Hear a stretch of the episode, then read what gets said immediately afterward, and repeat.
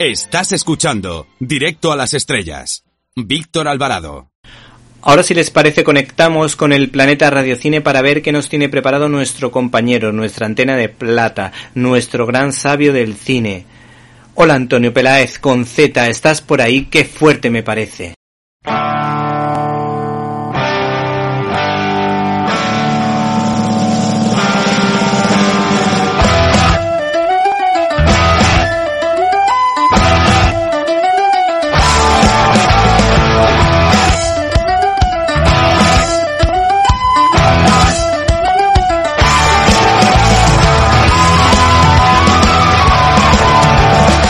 ¡Qué fuerte!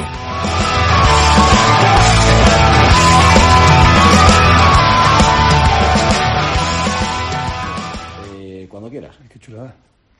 Hola, soy Juan Manuel Cotelo, director de la película El Mayor Regalo, y os invito a todos los oyentes de Directo a las Estrellas a ir directos al cine y, y celebrar a la salida vuestra fiesta del perdón. De eso trata El Mayor Regalo y os aseguro que a la salida vais a querer montar una fiesta.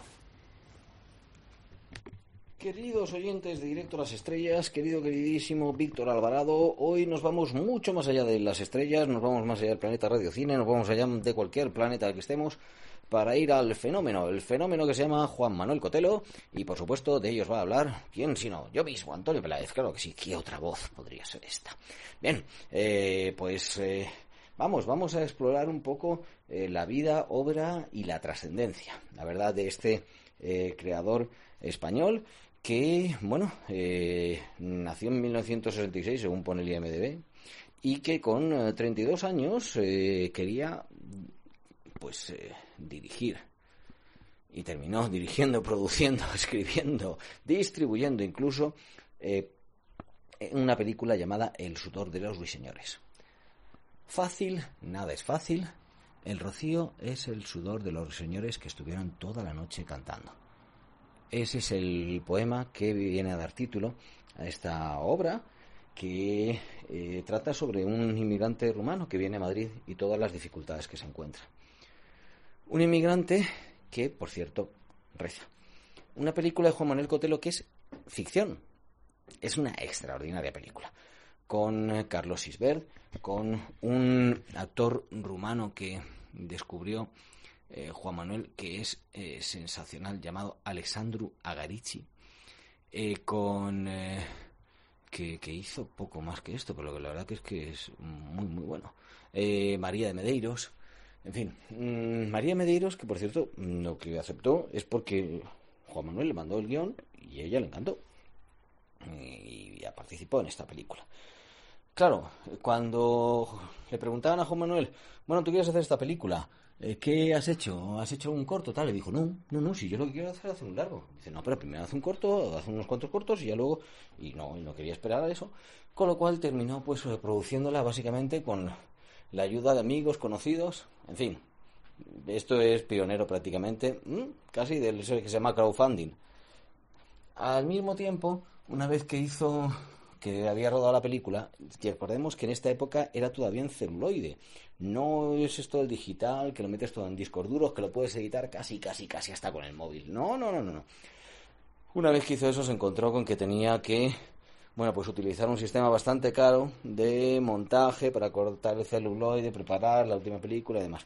Y una vez que tenía la película, tenía que distribuirla y se fue por distintas ferias, pero ya ahí vio que si no tienes un agente de venta, si no tienes a alguien que realmente se mueva en el mercado, no lo consigues. Pese a lo cual, la película es extraordinaria, la película es estupenda. Es una película que sigue teniendo vigencia hoy en día y que, sin exagerar, tiene uno de los finales más hermosos, desde luego absolutamente inolvidables, de la historia del cine. Ahí quedó el sudor de los señores. Como vio que era tan difícil hacer una ópera prima, Juan Manuel no solo hizo un libro, que se llamaba Ópera Prima, cómo dirigí, produje, escribí mi primer largometraje, sino que hizo un festival que tuvo varias ediciones de óperas primas en Guadarrama. O sea, es que Juan Manuel lo que se propone lo hace. es que es así. Claro, hay veces que no puede luchar contra los poderes políticos que no supieron valorar ese festival. Y bueno, pues luego terminaron mmm, cargándoselo, las cosas como son. Eh, no desfallece. O sea, es que Cotelo no desfallece y no deja de sonreír. Son dos cosas que tiene. Eso está clarísimo. Bueno, pues aparte de que creo que decíamos que con esta película, El sudor de los señores, conoce a, su mujer, con la cual tiene tres, tres estupendas niñas, pues eh, rumana. Por eso él siempre quiere especificar que eh, no se sea racista ni se sea eh, xenófobo con los rumanos, que, bueno, pues hay gente de muchísima valía entre ellos. Pues, eh, como en todos los casos, bueno, que me estoy liando, que para qué. Que mm, luego resulta que pasado el tiempo encuentra la historia de un sacerdote que ya había muerto y que encima era un buen sacerdote. La última cima. En Cotelo hay muchas cosas que ha hecho en sus películas por primera vez, pero lo que no hace por primera vez es eso del alpinismo. Es lo que es subir montañas, anda, montañas, pero todas las montañas de la vida. Y entonces encontró, en este caso, un sacerdote que también era alpinista. Y bueno, pues el reto era no solamente hacer una película sobre él, sino una película sobre alguien que ha muerto y que encima es un sacerdote bueno. El éxito de la película fue estupendo, fue arrollador. Y en este caso nos encontramos con otra coyuntura. Ya estamos con el cine digital y estamos con una distribución, de nuevo, mm, a pesar de los problemas que tuvo con la distribución, ahora digamos que, incluso su productora Infinito más uno sigue distribuyendo. La distribución era novedosa porque, como empezó a tener tantos éxitos en los cines, vieron que los cines les llamaban. Pero también lo que... ¿Te está gustando este episodio? Hazte fan desde el botón Apoyar del podcast de Nivos.